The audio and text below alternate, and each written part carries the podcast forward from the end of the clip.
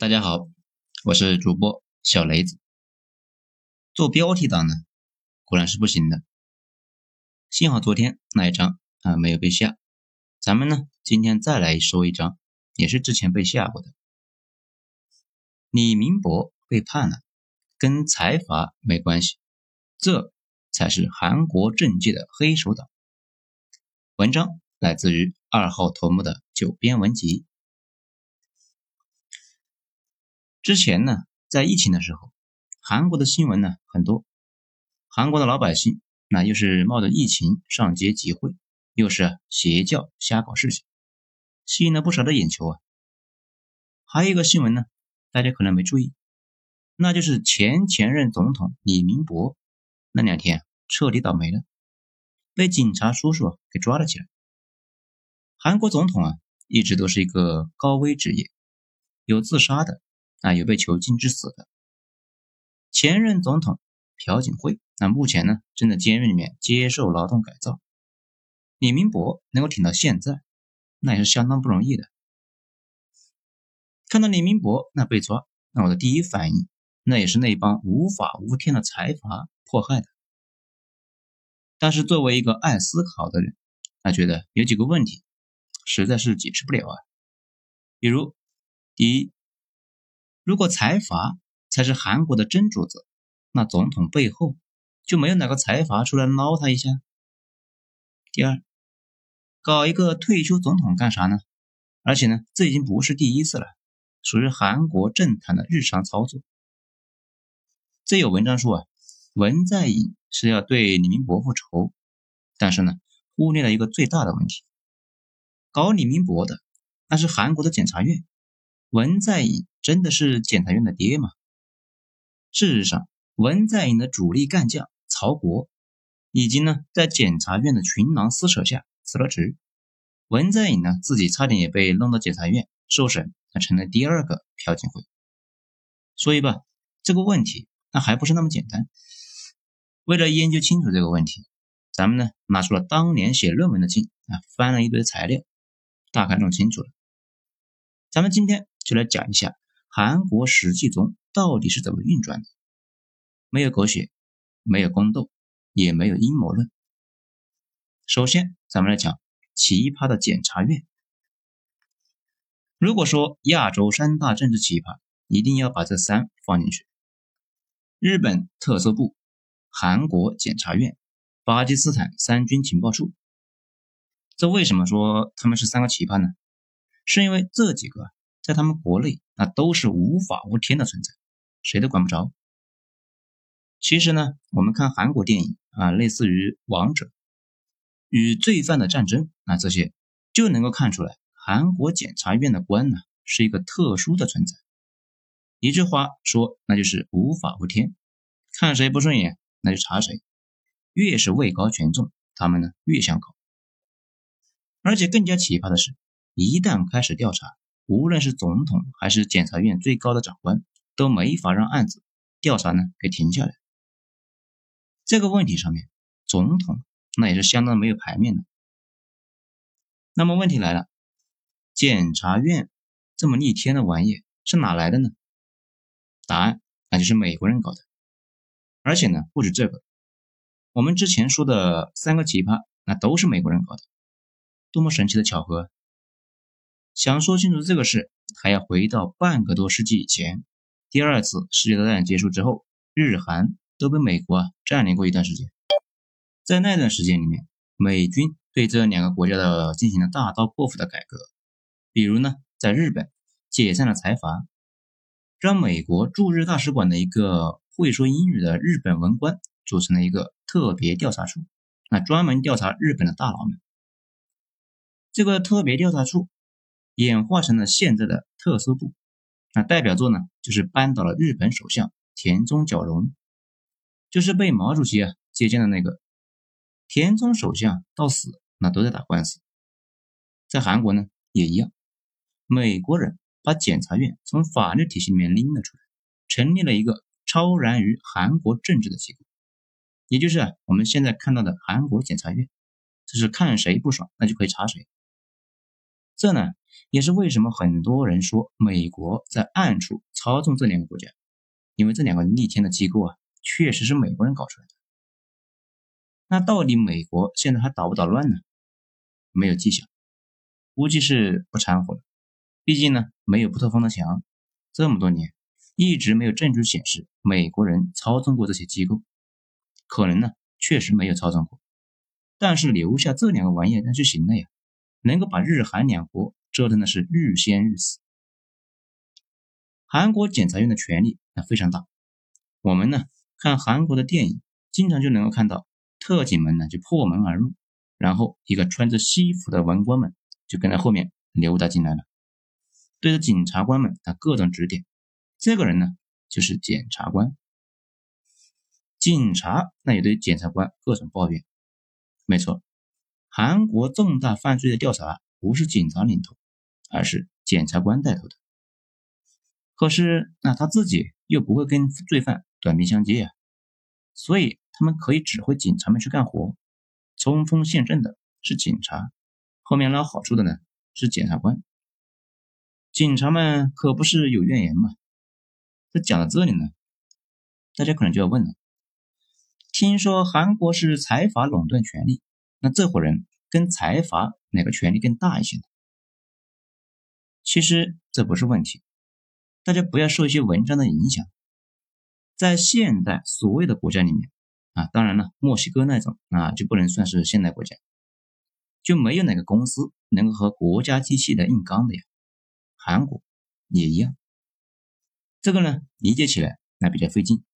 咱们就说一句，公权力是宪法背书的，只要这个国家大部分人接受宪法。那你如果被法院按照宪法给判了，那你就等着被修理啊。韩国的检察官的权利来自于宪法，这个权利啊大的不得了。在韩国，你可以想办法不让立案，或者呢去贿赂检察官，让他们网开一面。但碰上那种不鸟财阀的检察官呢，一旦调查清楚被判了，那就只能去坐牢，或者呢等特赦。韩国财阀坐牢这个事情呢非常常见，包括三星啊、乐天的掌门啊都做过了。大家一般说啊，财阀厉害，是因为他们可以通过海量的资源让检察官网开一面。这检察官呢有采纳或者是不采纳证据的权利啊，再或者买通证人什么的，那这一点全世界都通行。比如黑手党纵横江湖这么多年。不是因为美国法律不敢碰他，美国谁都敢碰，而是因为黑手党总有办法消灭证据和人证，这没证据就没法起诉啊。比如著名的李胜利案和张子妍案，我们以前呢一直把这个事情啊当成是一个财阀逃脱审判的案例，不过呢写了这么多篇文章，仔细看了韩国那边的材料，也没多少阴谋论。我们在中文网上看到的绝大部分是所谓的证据啊，在韩国都被证伪了，包括张子妍写的那个陪睡名单，也被证实是一个伪造名单。伪造书信的那个人呢，还专门上电视承认了错误。接下来，咱们以朴槿惠为例，给大家讲一下检察院是怎么开展工作的。朴槿惠跟邪教牵扯呢比较多，有一个邪教的闺蜜。两个人呢关系贼好，咱们朴大妈呢就利用全职把闺蜜的闺女就给弄到一个非常好的大学里面去了。这个妹子在大学不好好抓学习，闲的没事啊就在炫富、晒马、骂同学，这搞的是天怒人怨呢。韩国人呢那又是暴脾气，就开始游行集会，这是一顿闹啊。闹大之后就把记者和媒体都给招过来了，而且记者呢。本着不怕脏不怕累的精神，去翻了邪教闺蜜的垃圾桶，在闺蜜扔掉的一个笔记本里面，发现了几百份青瓦台的文件。这一下可是爆炸性的新闻呢。大家惊讶的发现，在韩国说了算的不是青瓦台的朴大妈，而是另一个邪教的胖女人。然后呢，咱们记者那就继续挖，发现这个闺蜜啊，在海外那有多处豪宅，这越看那越不是好人呢。检察院，那早就等得不耐烦了，天天想，夜夜盼，就等你露马脚，你这是属于自投罗网呢。尽管朴槿惠通过律师请求检方推迟调查，这压根就没人搭理他。调查呢，还是如期的开始。这里啊，大家能够看出来一个关键的问题：韩国总统压根呢就管不着这个检察院，也就是说，那伙人要对谁发起诉讼，总统说了是不算的，哪怕是要对总统发起诉讼。然后调查组突袭了青瓦台啊、三星总部，还有呢邪教闺蜜的住宅，甚至把朴槿惠的私宅啊都翻了个底朝天。拿走了大量的材料，并且传唤所有的涉案人员去问询，而且对所有涉案人员呢搞的是疲惫战，十来个检察官那一直询问，经常呢持续二三十个小时，中间不准休息。朴槿惠那段时间被他们弄的是精神崩溃。有一次呢，山西的那个太子李在镕被高强度的审问了二十二个小时。审讯完之后啊，是被人给扶出来的。最终证据确凿，总统朴槿惠通过闺蜜向三星索贿，并且呢滥用职权，构成犯罪。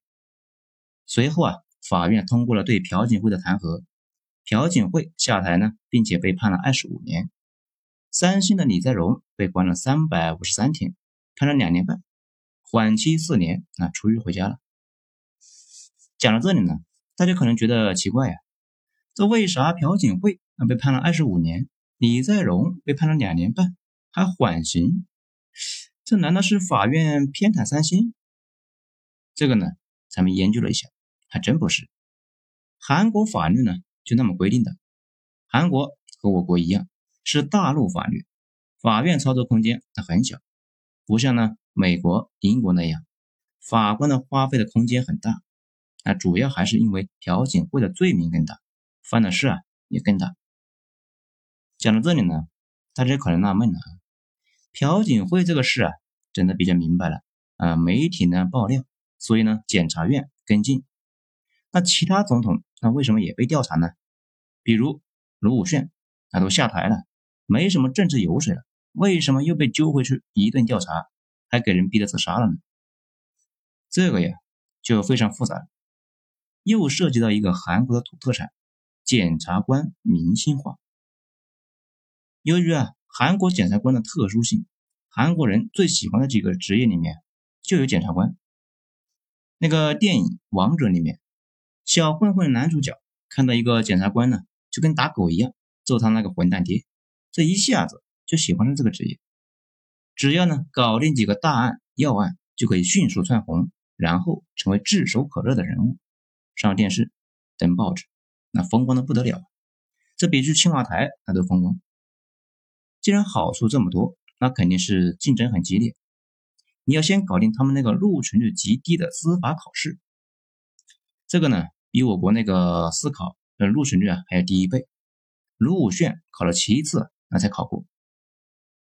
再然后呢，竭力经手大案要案，啊，注意了啊，关键那就是大案要案这四个字。在韩国检察官的眼里面，搞定高级别的官员就是他们上升的阶梯。那谁的官最大呢？当然是总统啊！这还有什么比扳倒总统更能够一步登天的呢？而且如果扳不倒总统，也没法修理你，至少是没法明着干，不然你又有理由来干总统了呀。搞定一个总统，基本上就成了一个明星式的检察官。比如那个把朴槿惠拉下马的。尹锡悦在扳倒李明博的过程中啊，也是成绩显著，成了韩国政坛的明星。现在呢，已经干到了检察总长。当时呢，还写了一个破邪立正，那就是他们反对朴槿惠时期的口号。这两天呢，他们又把那个文在寅的心腹曹国那给干掉了，差点把文在寅也给牵扯进去了。这成了韩国检察官的一个偶像啊，一个人。差点干掉了三个总统，就问你服不服吧？讲到这里呢，大家可能就有点纳闷了啊。这么看财阀在这个过程中，那也没什么存在感呀。他们到底是怎么定位呢？接下来咱们说财阀。韩国的财阀它是起源于日本财阀，这个事呢，我们之前有讲过，这里呢稍微再说一下。就整体而言，日本在侵华战争的那会儿，在中国东北嘛，搞了一个一套类似于计划经济的玩意，让东北的经济它是突飞猛进。套路呢，那也不复杂，政府贷款扶持大公司，大公司专注搞这个重工业，发展煤矿和钢铁什么的。侵华战争结束之后，日本呢继续在国内玩这一套，实现了经济腾飞。韩国于是呢就开始学习日本，政府让银行低息支持大公司，大公司各自控制一摊，各自突破。那比如现代搞汽车和重工，三星搞电子什么的。好处那是这些公司啊在全世界攻城拔地，再加上越南战争中韩国人流血出兵。美国人那就给了一部分订单，韩国那就实现了经济的腾飞。不过呢，大家需要注意一点，财阀那不是一直都厉害，财阀变得以大不掉，那也没多少年啊。韩国之前是军政府，财阀没地位，后来军政府结束之后，那才有了起色。到了一九九七年，倒闭了几个，剩下的几个呢变得非常的大，这才开始有点离谱啊。财阀最需要的就是两样东西：低息贷款和退税减免。所以呢，他们在总统候选人方面啊，投机的非常厉害。投机那也是韩国政坛的风气啊。比如，总统候选人说是要支持新能源，搞电池的 SK 和 LG，那肯定会积极的支持。如果说呢，要发展城市建设，那现代最积极，因为啊，它是生产挖掘机的。总统上台之后要兑现诺言，给财阀们以低息贷款，或者呢其他的优惠政策。比如文在寅，他的执政思想就是振兴韩国的军工业，得到了几个军工巨头的支持，而且呢韩国财阀们那都是欠钱大户啊，杠杆高达百分之五百的那一种，这稍微有点风声就得倒闭。一九九七年那就倒闭了好几个嘛。讲到这里呢。大家就明白了，每个候选人都是拿了金主的钱去拉老百姓的选票。大家呀，千万不要孩子气。民主选举本身呢，就是烧钱竞赛呀，不但要在媒体上宣传，还要沿着大街小巷发海报，还有好几万工作人员到处给你宣传造势。这种情况之下，从来都是需要天量的资金，而且总统权力啊，没有这些人说的那么小啊。甚至在各国里面算大的，他只是管不了检察院。没有财阀捐钱，老百姓都不知道你竞选的纲领，怎么投你的票呢？这个就有点跟创业有点像。集团就是投资人，大部分人家里呢不富裕的人卖车卖房去创业，基本都是赔的血本无归。要不然呢，就是拉拢财阀给自己出钱，这要不然呢？就像特朗普那样，那自己家里有钱，而且呢得很有钱。这么说来，不可避免的这个过程中就会有天量的财富交易。总统候选人往往是自己是不贪污的呀。有一说一的讲啊，韩国那几个领导人里面的个人素质和品格那都是还是不错的。但是呢，总有一堆事情需要办呢，办事就得花钱，这不可避免的要接受捐赠。和各种现金，而且有些脏活必须要有人去做。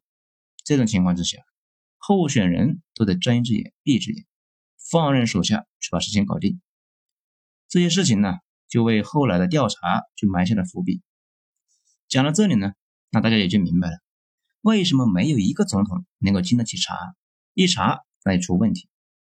你们呢，可以看一下韩国总统的下场，有张图在评论区。大家可以去看一下，这个呢，除了最上边的那两个搞军政府的被清算，其他的都是被家人朋友腐败，被检察院查了，没有迹象能够看出来是财团们在搞他们。而且呢，每次这些总统被调查，有受贿，必然就有行贿，谁是行贿方呢？没错，财阀。所以啊，财阀经常得跟总统家人一起去受审。朴槿惠这个案就很典型，受贿和行贿肯定是成对成对出现的。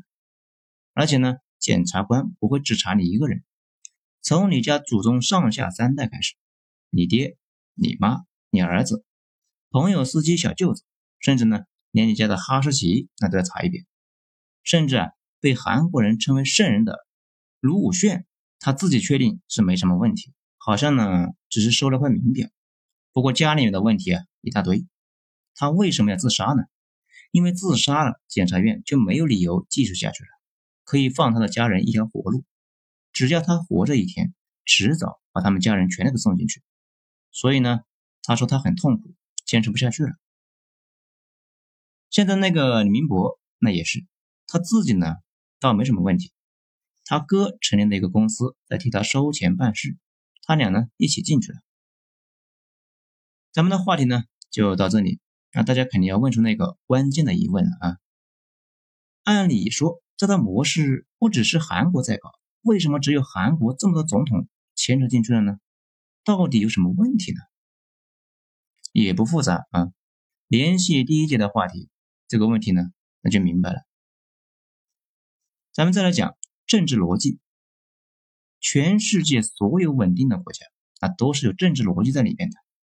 比如团结为重，新政府不能清算上一个政府，啊，倒也不是官官相护啊，而是为了更大的考虑。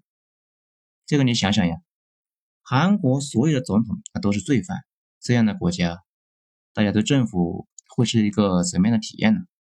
必然是伴随着不信任感的上升。那觉得政权可能本身有问题，韩国遍地邪教，还奇怪吗？所以说吧，政体比较稳定的一个国家呢，一般是不会清算前面的领导。比如美国那个尼克松啊，在水门事件中，那不是犯罪了吗？这要是搁在韩国呀，妥妥的要是吃吃二十年的牢饭呢。但是美国那边新总统上台之后，第一件事就是把他给特赦了。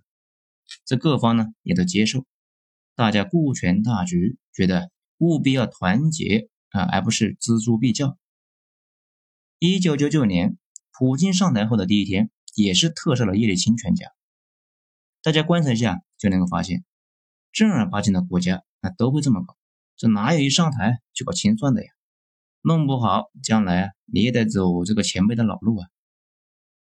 事实上，韩国政府那也做过努力。想结束这种恶性循环，比如金大中在位的时候，那就特赦了全斗焕和卢泰愚这两个罪犯前总统。可能呢，大家不知道，全斗焕和卢泰愚他们俩呢是两个军政府的头目，金大中是 MZ 斗士，在长达二十七年中，金大中熬过了那两个人的暗杀、绑架和囚禁，这。要不是美国人出手阻拦，说不定金大中他已经被做掉了。但是金大中上位之后，还是最后啊赦免了他们两个，不是因为金大中是一个圣母啊，而是他想结束这种循环。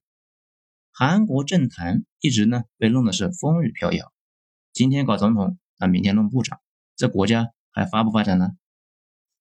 比如我们上面提到的美国，美国政坛那就有潜规则，互相呢。吵得再凶，也不能够搞秋后算账。毕竟那些政治家族的烂事一堆呀，认真找那总能够找得到。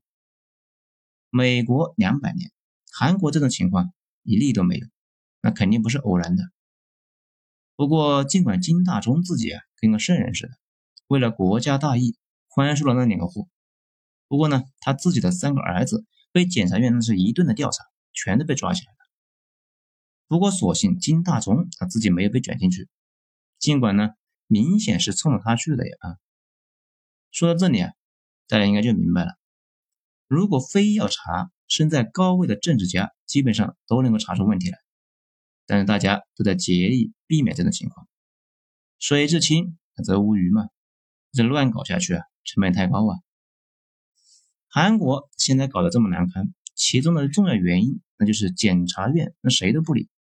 他呢有他自己的逻辑，他的逻辑那就是逮到青蛙捏出屎，管他什么政治后果，反正呢那也不是检察官该考虑的，政治家那也约束不了他们，他们是官僚，只管自己的前程，他们才不管别的。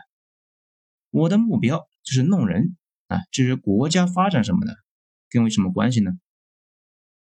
这讲到这里，大家可能就纳闷了啊，这样的制度难道不好吗？权力受到约束，那多好呀！这个要分开说。韩国检察官的制度很明显啊，有很多优点，比如权力受到监控。但是呢，韩国检察院明显是权力过大，凌驾于整个国家之上。而且呢，检察院那也都是人呢，权力过大导致检察院那也是腐败的重灾区啊。比如二零一二年，高级检察官金光俊则被曝光啊，涉嫌收受传销巨骗提供的巨额汇款。在韩国啊轰动全国，检察总长因此呢引咎辞职。二零一六年七月，韩国高级检察官金庆俊则因为啊有涉嫌收受数亿韩元，并且贿赂进行股票内幕交易，受到了韩国检方的起诉。其实，在韩国跟中国啊对韩国的感受不一样，中国人觉得韩国一定是生活在财阀的阴影下，咱们呢？也问了十来个的韩国小朋友啊，小伙伴，他们说啊，那也是那样，经常在电视上看到财阀大佬坐的轮椅，那就被拖到法庭上，那大家感觉还是检察官那厉害一些。好，那咱们再来说检察院改革，我们呢在这里分析的这些问题啊，韩国人自己知不知道呢？啊，当然知道，所以从卢武铉开始就一直想改革韩国的检察院。让这帮人的权利啊不那么变态，但是效果那极差呀。有说法认为，后来卢武铉被逼自杀，其中的一个原因就是他在位的时候啊招惹了检察院。这一点呢，在不少的韩国电影里面那都有体现。检察官们呢一提起卢武铉，那就跳起大脚骂呀。他卸任之后，检察院呢天天调查他的哥和他媳妇，家人呢是轮着去局子里面报道啊。他自己知道，这两个人不干净，经不住查，精神受到了极大的压力，后来就想不开，跳崖自杀了。我看有些文章里说他是不堪受辱，其实呢，我们上面那个表里面那也说了，金永三和金大中的儿子啊都被抓了，他俩呢还过得好好的，这等到法院调查完你之后，那不就还你清白了吗？这卢武铉不愿意等结果，因为他知道。结果是什么？直到这一次文在寅，那这两天又在改革韩国的检察院，想把检察院的一部分权力分给警察，检察院的权力那会遭到重大的削弱，今后呢也没法像现在这样嚣张了。一月一十三日，这项法案已经在国会获得通过，韩国国内啊觉得这个事那才是大事，反而中国这边呢基本上没什么风声，大家普遍理解不了。这个行为到底意味着什么？如果这次改革能够顺利的进行到底，检察院的权力将会大幅削减，文在寅说不定能够打破韩国总统的魔咒。而且呢，咱们也可以做一个大胆的预测：朴槿惠和李明博估计呢，最后也会被特赦。原因那也是我们上面说的，要顾全大局，形成惯例。那将来啊，万一文在寅被抓，也有人特赦他嘛？在最后啊，咱们再总结一下，大家感受一下真实的世界里面到底是怎么运转的。说韩国总统没有好下场，那好像都默认他们是被人陷害了。其实从现在来看，没有一个他是被冤枉的。有的呢搞军政府，有的呢子女兄弟收受贿赂。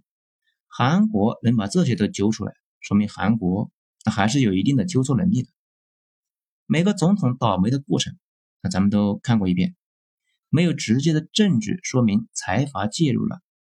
啊，注意啊，我说的是没有直接证据，反而呢，倒是每次都有财阀就背起拖下水，退休总统被揪下台，对各方都没什么好处，只是欢乐的检察院和媒体。最近三十年中，在韩国真正闹得很凶的是检察院。这一点，韩国人比中国有具体的感受。不过，这种无冕之王的待遇正在被削弱，总统和检察官之间的天平也在发生变化。不出意外，这种优势呢，维持不了多久了。好了，今天咱们就讲到这里，精彩咱们下次接着说。我是主播小雷子，谢谢大家的收听。